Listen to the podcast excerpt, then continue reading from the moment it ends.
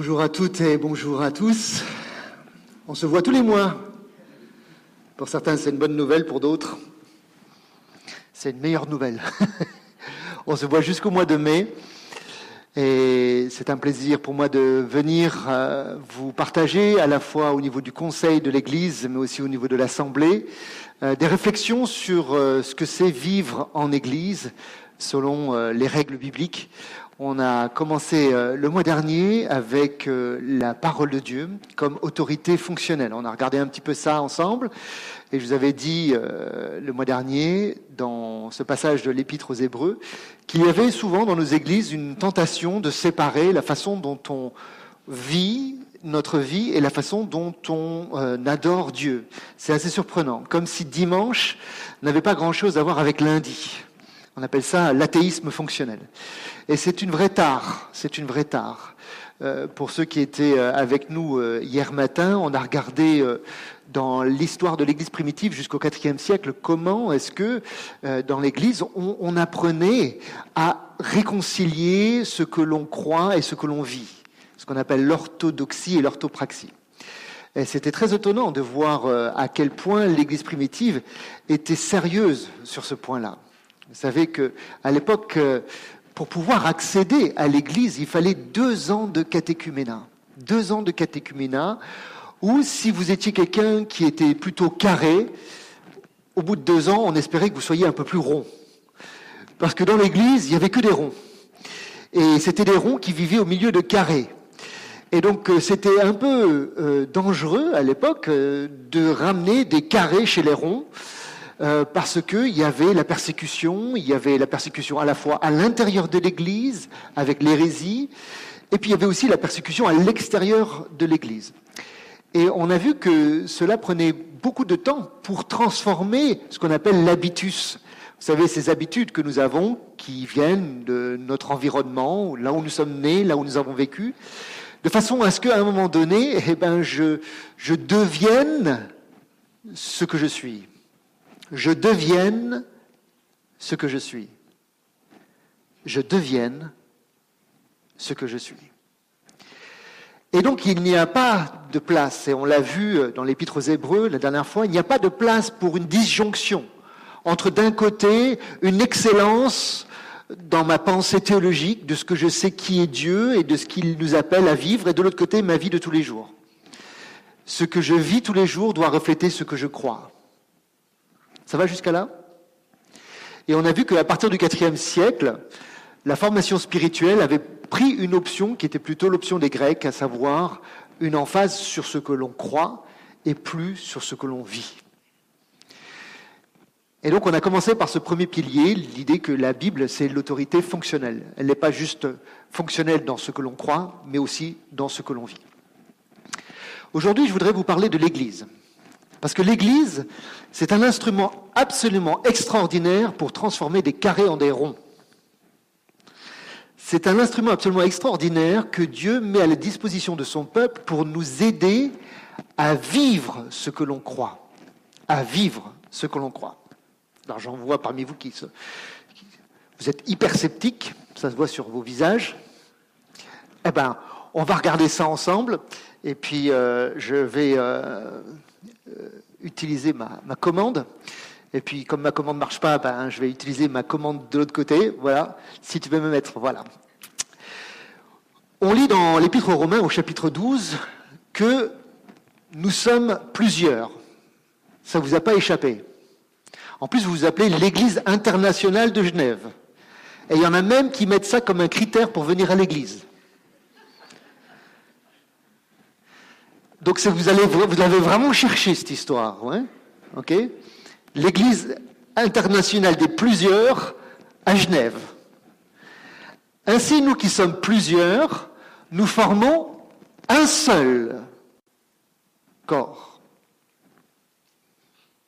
Ça va? Oui, c'est ce qu'on ce qu'on ce qu'on sait.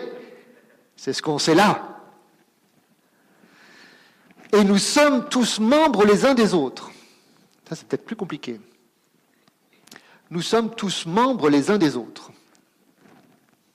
Je suis très très gêné par une carie. J'ai découvert ça la semaine dernière. Du coup, je passe euh, sur le billard. Jeudi, priez pour moi. J'ai une relation euh, ambivalente avec les dentistes. Je sais qu'ils m'aiment profondément. Et en même temps, je les hais. Je sais pas. C'est peut-être euh, mes expériences en Afrique. Euh, nous sommes tous membres les uns des autres. Cette petite Carrie, elle m'énerve depuis une semaine. Elle est membre de mon corps. Et elle me fait souffrir. Et des fois, j'ai juste envie de, de l'éjecter. Mais non, il faut la soigner. Il faut la soigner. Est-ce que les autres vous font mal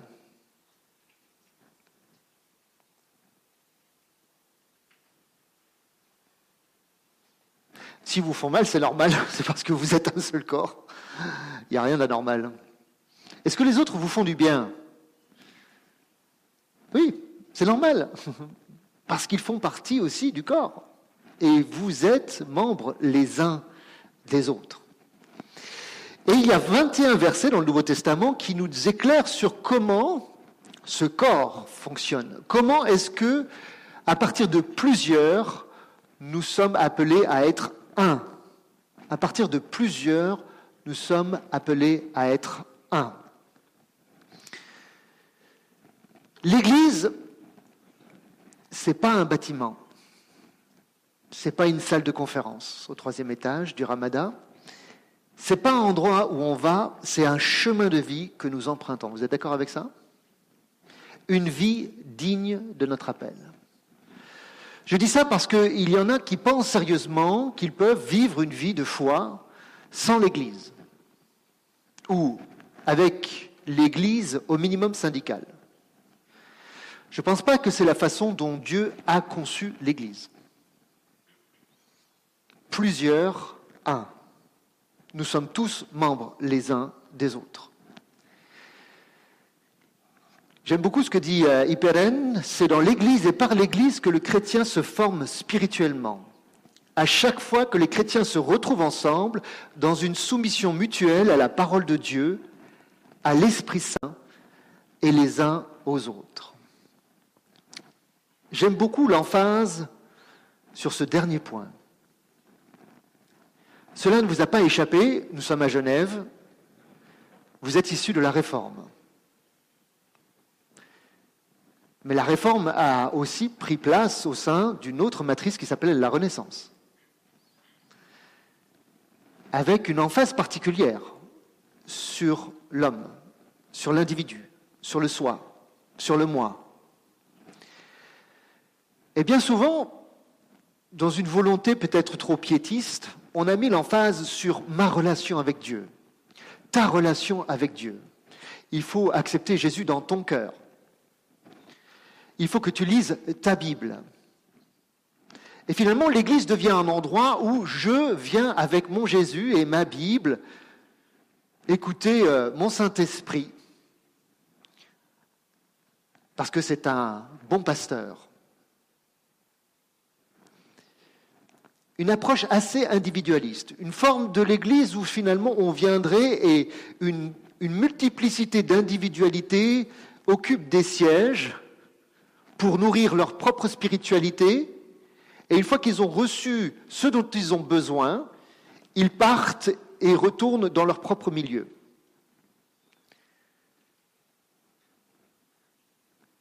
C'est une conception étrange de l'Église pour le Nouveau Testament.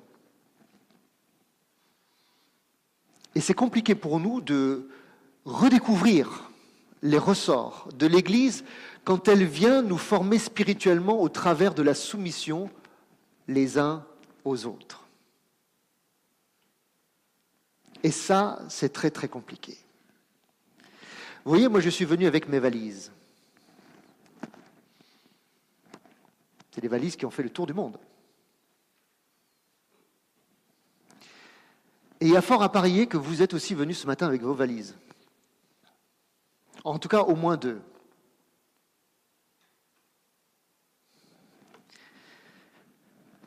La première euh, des valises, c'est ma famille. Je la mets là, comme ça, tout le monde voit la famille. La famille, c'est la première, euh, c'est la première communauté dans laquelle je vis, je grandis, et on m'apprend des choses. Et quand je rentre dans l'église, comme Nabil l'a fait, comme Valérie l'a fait, eh ben je rencontre euh, d'autres personnes qui sont appelées tout d'un coup des frères et des sœurs, et avec qui il va falloir que je vive ensemble. Et là, on sent déjà que quand il y a le mot frère et sœur, pour certains, c'est une bonne nouvelle, pour d'autres, c'est plus compliqué, parce que peut-être vous avez vécu dans une famille où entre les frères et sœurs, ça ne se passait pas bien. Et donc quand on rentre dans l'Église et quand on vit l'Église les uns avec les autres, on se dit, ben moi je viens d'une famille, et puis euh, dans ma famille, par exemple, euh, c'est comme ça qu'on se traite les uns les autres. Dans ma famille, c'est la manipulation. Et moi, toute ma vie, c'est comme ça que j'ai connu. C'est comme ça que j'ai grandi, et c'est comme ça qu'on survivait dans notre famille. Et j'ai vu mon père manipuler ma mère, et ma mère manipuler mon père, et mes frères manipuler les parents, et, nous manipuler. Et donc je rentre dans l'église, et sans le savoir, c'est mon mode de comportement par défaut.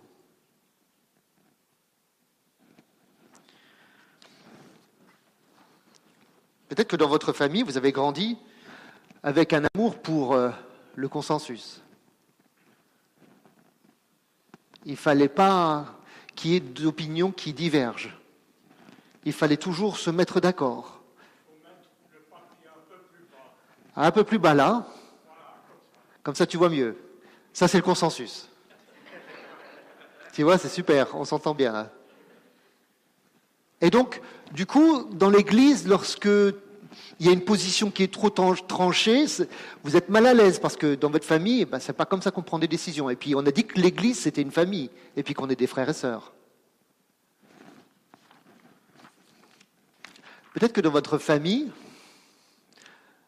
on vous a appris que quand on n'est pas d'accord et quand il y a un conflit, c'est la loi du silence. On boude. C'est comme ça que moi j'ai grandi. Et je me souviens quand j'ai découvert l'Église et qu'on m'a dit Raphaël, tu boudes. Non, je boude pas. Si, tu boudes. Non, je boude pas. Tu, boudes. non, je boude pas. Là, tu viens de le montrer que tu boudes. non, je boude pas. Je, suis, je suis moi. Ce n'est pas de ma faute. Je suis appelé à devenir ce que je crois. On en fait un dernier Peut-être que vous avez vécu dans une famille où le mode par défaut, c'est la colère. Et quand ça ne va pas, on crie, on hurle, voire même on tape.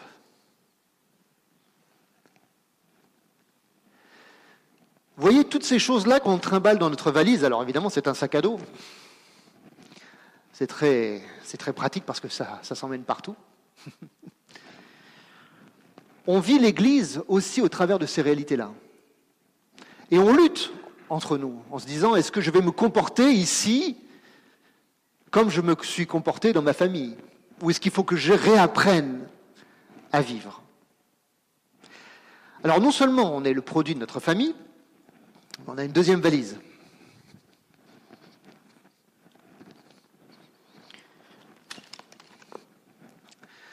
C'est ma culture.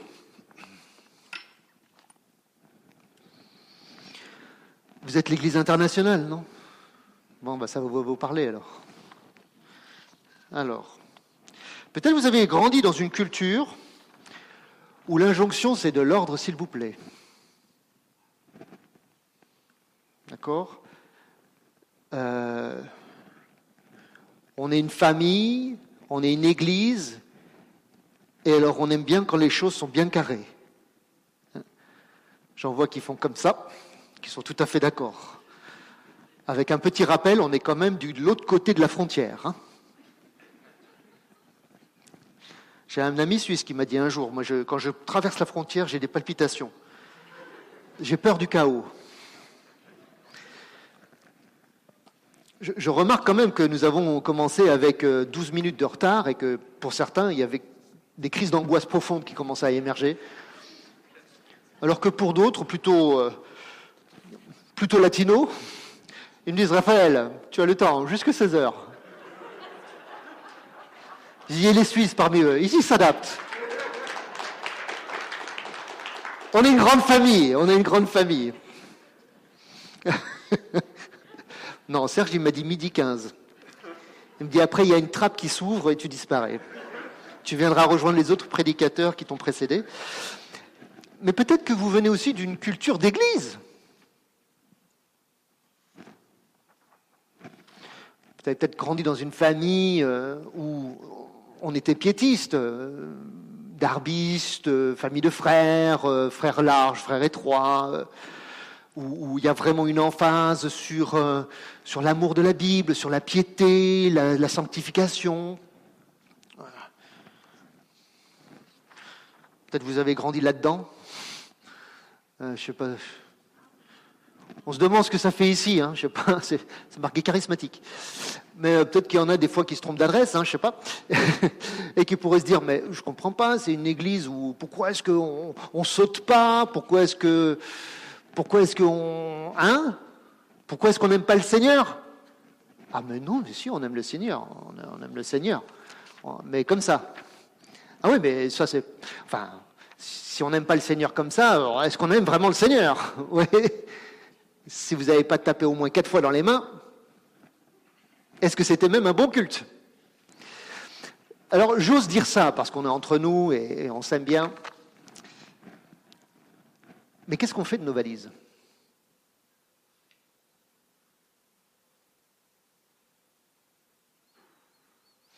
Qu'est-ce que vous faites de vos valises? Parce qu'elles sont là, vos valises, hein, elles sont dans les rangs. Hein.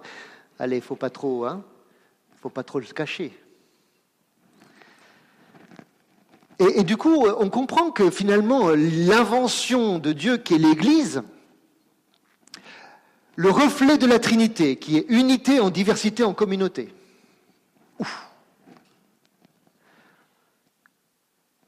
Dieu le Père, le Fils et le Saint-Esprit. Unité, un Dieu, en communauté,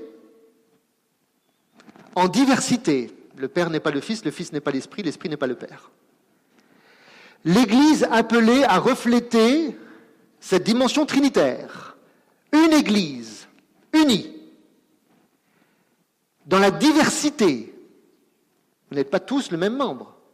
En communauté de vie. Ça, c'est un programme. C'est un beau programme. Et vous sentez bien que ce programme-là est exigeant. C'est pour ça quand Hipperen dit c'est dans l'Église et par l'Église que le chrétien se forme spirituellement, c'est que ça demande un effort, cette histoire-là. Un effort de déconstruction. De dire je refuse aujourd'hui, parce que je suis rentré dans l'Église, de vivre selon les schémas de ma famille ou les schémas de ma culture pour découvrir une autre culture, une autre famille celle de Dieu. Est-ce que nous oserons ce matin relever le défi? Attention, ça pique. Attention, ça pique. Ces 21 commandements, les uns les autres, on peut les regrouper dans quatre grandes catégories. S'attacher les uns aux autres, se protéger les uns et les autres, s'encourager mutuellement, et se mettre au service les uns des autres. Et on va regarder ce matin ces quatre champs d'application. Et de manière très honnête, on va se poser la question, est-ce que oui ou non, nous vivons cela ensemble, en tant qu'Église? Ça s'appelle un reality check. La raison pour laquelle on peut le faire, c'est parce que nous croyons que la Bible est l'autorité fonctionnelle. N'est-ce pas? Et donc, nous sommes des gens du livre. Et nous aimons la Bible. Nous aimons pour ce qu'elle nous enseigne, mais aussi la façon dont elle veut nous corriger à vivre plusieurs comme un. Unité dans la diversité en communauté. Ça va? C'est bon? Allez, on commence par la première grande catégorie, s'attacher les uns aux autres. Vous les avez là à l'écran. Ce sont des verbes qui impliquent donc une forme de réciprocité. Comment s'attachons-nous les uns aux autres dans la famille de Dieu? Eh bien, on va lire ensemble. C'est bien, non? C'est un effort familial. Allez, je vous écoute. Chacun en lit un, et puis après l'autre, et puis l'autre et l'autre. On y va. À haute voix, hein. c'est plus facile.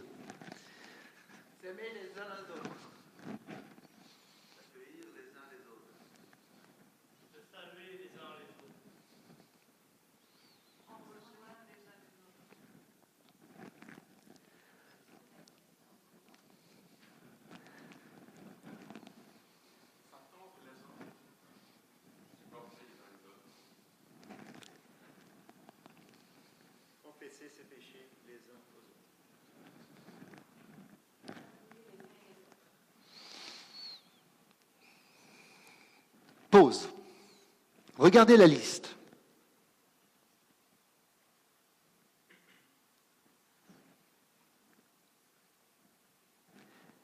Quel est le commandement à vivre en Église qui est le plus compliqué pour vous?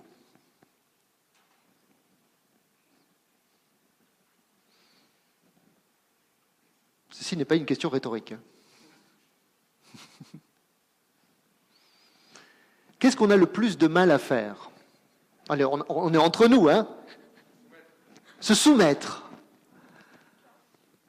Ah, pourquoi est-ce qu'on a du mal à se soumettre les uns aux autres?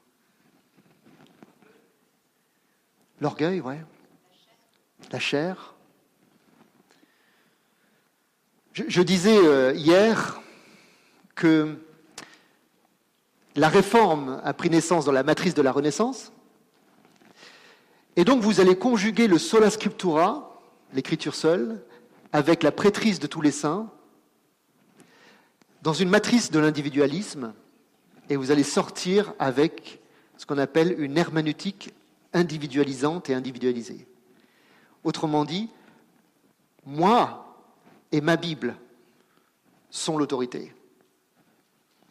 Et une vraie difficulté, en fait, à écouter ce que l'autre peut dire qu'il comprend de l'écriture et qui ne va pas dans le sens de ce que je comprends de l'écriture. Toute référence à des mesures sanitaires prises par le gouvernement sont absolument pas fortuites. C'est intéressant, comme sur cette histoire-là, on a réussi à se diviser très rapidement. Est-ce qu'on a réussi à se soumettre les uns aux autres dans cette histoire-là? De se soumettre à des personnes qui ne pensent pas comme nous.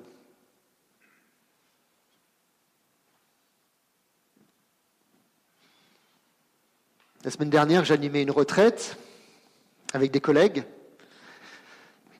Et il y avait un groupe, justement, qui ne voulait pas entendre parler des restrictions euh, sanitaires. Et puis, lors de cette retraite-là, euh, il y a eu euh, un pas de côté, et j'ai vraiment trouvé ça super. Ce pas de côté, c'était de se dire, peut-être que je suis très très convaincu de ce que je crois, et que je dois faire un pas de côté pour aller rencontrer ceux qui ne croient pas cela, et qui sont mes frères et sœurs, et, et réécouter ce qu'ils ont à me dire. Et peut-être me mettre à leur place. Ce que vous voulez que les autres fassent pour vous-même, faites-le pour eux. Et j'ai beaucoup apprécié ça, ce pas de côté. Effectivement, se soumettre, c'est ce pas de côté qui dit, je suis convaincu, je pense que je comprends ce que la Bible dit, mais je fais ce pas de côté, je laisse là peut-être mon ego et je rencontre l'autre et au moins je fais la tentative de l'écouter. D'autres choses qui sont compliquées dans cette liste-là.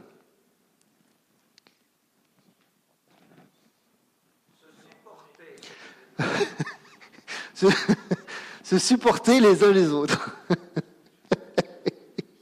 Et c'est un aîné qui dit cela. Vous voyez le poids, le poids de, sur les épaules, se supporter les uns les autres. Ouais, c'est pas facile. C'est pas facile. On est entre nous, hein? Ouais. Ça va, vous vous supportez bien les uns les autres euh, au niveau du plateau technique, au fond?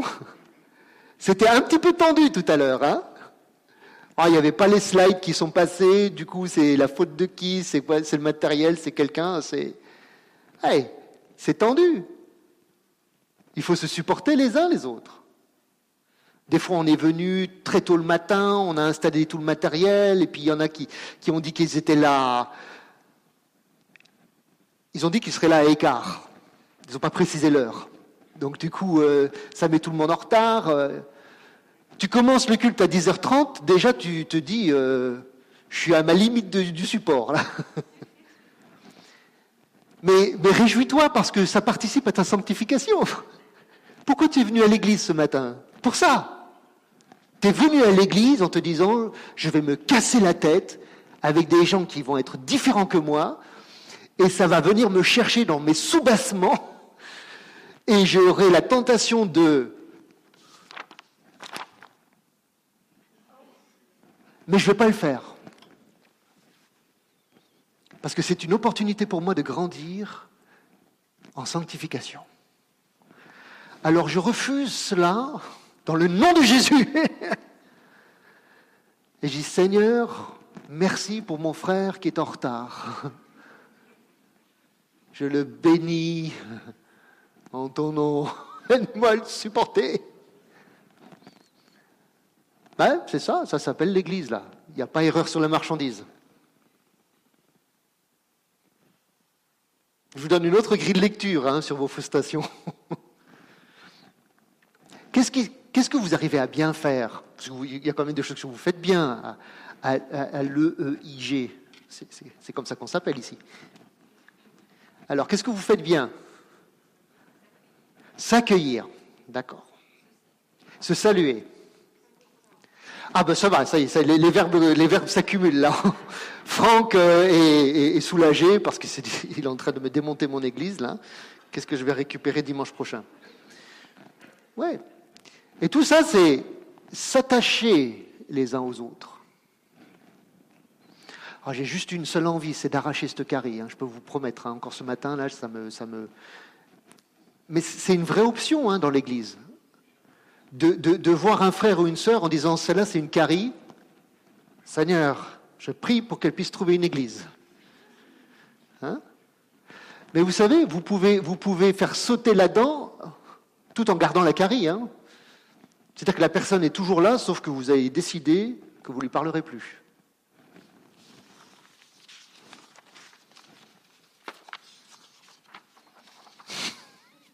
Regarde dans mes notes.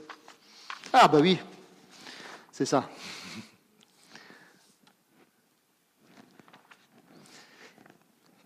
Allez, deuxième grande catégorie. Se protéger les uns les autres. On y va ensemble? Encore une fois. Et vous aurez remarqué quelque chose, que c'est tout des verbes euh, au négatif, ne pas. Alors, allons-y. Euh, si vous n'avez pas encore euh, levé votre voix, eh ben, c'est l'occasion de le faire. On vous écoute. Chacun un.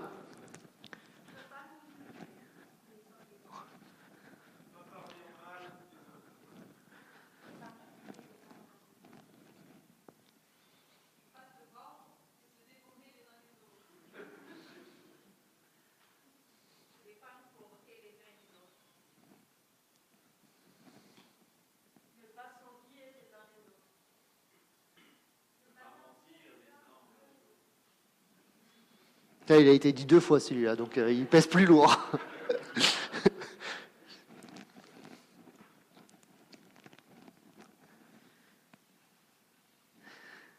c'est intéressant comme l'apôtre Paul était réaliste. Il prêche hein, l'homme crucifié, hein. il le prêche, hein, l'homme crucifié. Et en même temps, il se dit que l'homme crucifié, l'ancien homme, il a une propension à se détacher de la croix et à se balader dans les rangs, c'est assez surprenant quand même. Hein. Il est hyper réaliste dans son anthropologie, même dans l'anthropologie de l'homme né de nouveau. Ne pas se mordre ni se dévorer. Et j'ai entendu un petit ricanement en disant Ah ben quand même, euh, ah ben quand même, c'est là. Bon ben si c'est là, euh, autant lire. ne pas se mordre ni se dévorer les uns les autres. Ça surprend. On se dit, mais attendez, non, mais ça c'est, c'est le règne animal, ça. Vous savez, euh, Jean-Jacques Rousseau disait la différence entre les hommes et les animaux, c'est que les hommes font le mal quand bien même ce n'est pas nécessaire.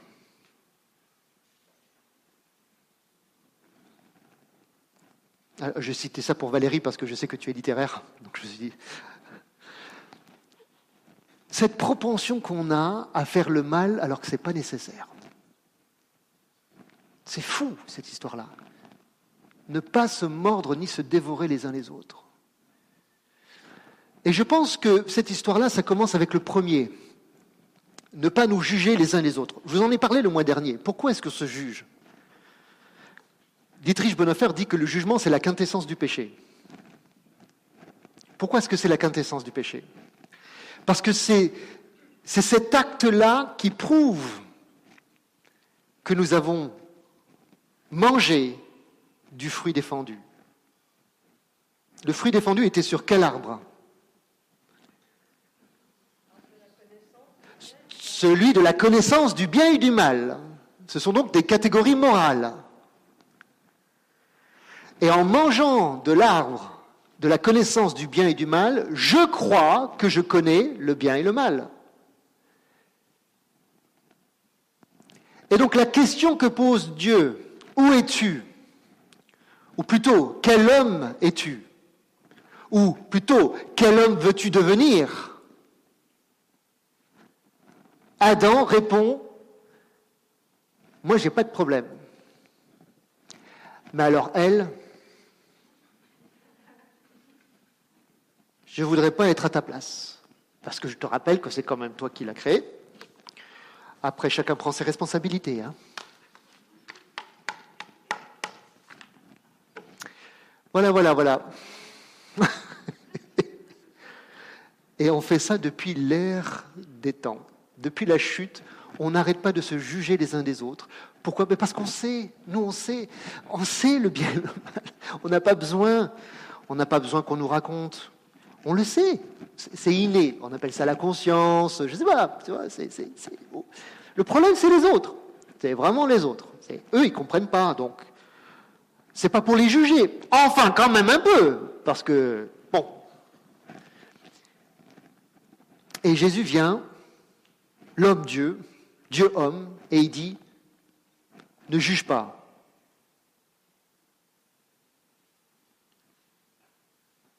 Il dit stop, arrête, arrête, arrête, arrête. La prochaine fois que vous jugez, juste réfléchissez à cela. Parce que quand on juge, le reste vient très rapidement après. Parce qu'on juge, on parle en mal des autres. Ah pas leur faute, ils ne savent pas. parler en mal des autres, ce que j'appelle la tyrannie de la triangulaire. Vous connaissez la tyrannie de la triangulaire? Admettons que... Euh, rappelle-moi ton prénom. Hein? Eunice. Et tu es? Ruben. Ruben. Eunice et Ruben. Bon. Euh, Nice, euh, admettons qu'on voilà, on se connaît bien, et, puis, bon, elle est venue quand même avec des baskets à l'église, quoi. et en même temps, elle a chanté devant. Donc je vais voir Ruben et j'ai dit Ruben, Je voudrais qu'on prie pour Eunice ce matin. J'ai vraiment un fardeau sur le cœur. Je ne sais pas, je suis contrit. Je... Et Ruben dit, mais je vois que tu es... Oui, mais que se passe-t-il? Je ne dis pas ça pour la condamner. J'aime Eunice, mais les baskets Ruben, les baskets. Est-ce qu'on peut faire quelque chose pour que le Saint-Esprit tombe sur elle et la convainc? On fait jamais ça. Hein. C'est un exemple qui ne se passe jamais. Au cas où un jour ça se passe. On appelle ça une triangulaire. D'accord? J'ai un problème avec Eunice. Étant un homme très spirituel, je vais en parler à Ruben, qui lui est un homme de Dieu, parce qu'il a fait la présidence. Donc je compte sur son discernement. Et à partir de maintenant, c'est ce que je vous propose comme règle. La prochaine fois que quelqu'un vient te voir en te disant Est-ce qu'on peut prier pour Tu m'arrêtes. En disant Je ne veux même pas l'entendre. Tu sais, moi j'ai déjà tellement de péchés à gérer avec mes péchés à moi que me charger en plus de ton péché, c'est too much. Donc moi ce que je te propose, c'est que tu ailles parler à Eunice de ses baskets. Et je ne veux même pas écouter ce que tu as à me dire, mais tu vas aller voir Eunice et tu vas lui parler de ses baskets. Un. Deux, dans une semaine, on se revoit. Et je te dirai, Raphaël, comment s'est passée la conversation avec Eunice. Et si tu n'es pas allé voir Eunice, eh ben on ira la voir ensemble. Parce qu'on doit arrêter de parler mal les uns les autres.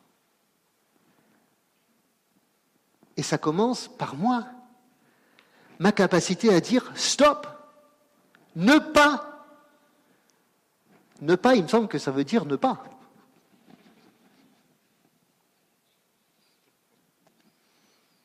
Un petit défi? Halte à la triangulaire. Et vous voyez que les choses, finalement, quand le murmure commence à... Hein, on parle les uns mal les uns les autres, et ça, s'amplifie, ça devient un mouvement, du coup ça devient un murmure, et se mordre et se dévorer, c'est juste la prochaine étape derrière. Bon, c'est, c'est lourd tout ça. Hein. en même temps, vous avez vu que le nom de cette catégorie, ça s'appelle se protéger les uns les autres. Dans une famille, on se protège. Et peut-être que c'est ça l'une des plus grandes difficultés de nos familles contemporaines. C'est que nous n'avons pas su ou protéger ou être protégés. Mais dans l'Église, il en sera autrement. Amen Ça va? C'est un peu plus facile après. Hein. Respirez un grand coup. Allez, troisième, s'encourager mutuellement à la croissance spirituelle. Allez, on continue à lire. Allez-y, je vous écoute.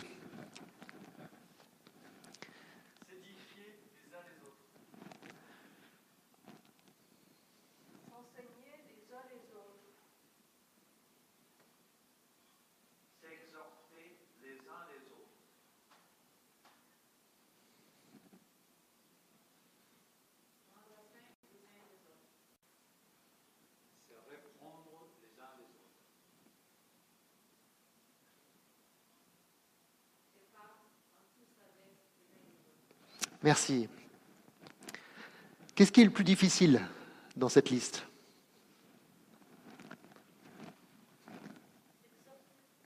S'exhorter? Mhm. Se parler en toute sagesse, oui. Se reprendre. Ah, se reprendre, ça c'est pas facile. Hein. Vous aimez bien être repris, vous? Moi, le mot évaluation, je peux vous dire que ça fait une poussée d'urticaire chez moi, c'est assez fabuleux. Hein. Oui, alors ce serait bien qu'on s'assoie pour évaluer le culte. C'est pas très spirituel comme activité d'évaluer. Hein? Se reprendre les uns les autres. Ça, vraiment, je vous invite, euh, Franck, euh, si vous avez l'occasion de faire toute une série. En plus, je sais que vous êtes dans une saison de grâce ici euh, dans l'Église, les choses se passent bien. C'est le moment d'apprendre à se reprendre les uns les autres. C'est une vraie pédagogie. Hein. En, particulier, je vous invite à, à lire Alfred Kuhn sur le sujet. Il est excellent, surtout sur comment différencier entre reprendre quelqu'un à cause d'un péché, ou alors reprendre quelqu'un à, cause d'un principe qui, voilà, par exemple les baskets, c'est pas trop votre truc euh, devant. c'est pas un péché, mais ça peut être euh, pour vous quelque chose qui est un principe qui se fait pas. Et donc déjà de faire la différence entre qu'est-ce qui est de l'ordre du péché, auquel cas il faut que je reprenne, mais qu'est-ce qui est de l'ordre du principe, de la coutume, de la culture, euh, de la façon dont on a grandi, et, on, peut, on peut reprendre, mais peut-être d'une autre manière, en étant moins dogmatique. Simplement en, exprimant euh, et en réfléchissant, ben, pourquoi est-ce que tu aimes ceci ou cela? Moi, c'est pas trop mon truc, mais j'ai envie, de, envie de faire le pas de côté et découvrir aussi. D'accord? Tout, euh, tout un chapitre à, travailler et c'est bien d'apprendre à travailler là-dessus pendant que les choses vont bien dans l'Église. Parce que ça permettra justement, quand, quand les saisons plus difficiles viennent, d'avoir appris à se reprendre les uns les autres de manière biblique. Allez, on termine par le dernier se mettre au service les uns des autres. Allez, il en reste cinq, je vous écoute.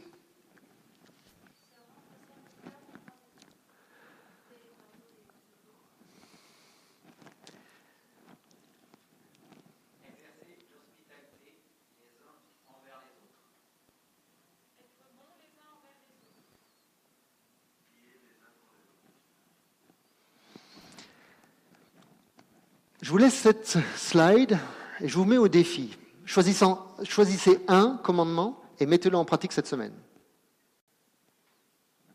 Vous choisissez un sur les cinq. Et dites, Seigneur, cette semaine, j'ai envie de, deux points, ouvrez les guillemets, et vous remplissez.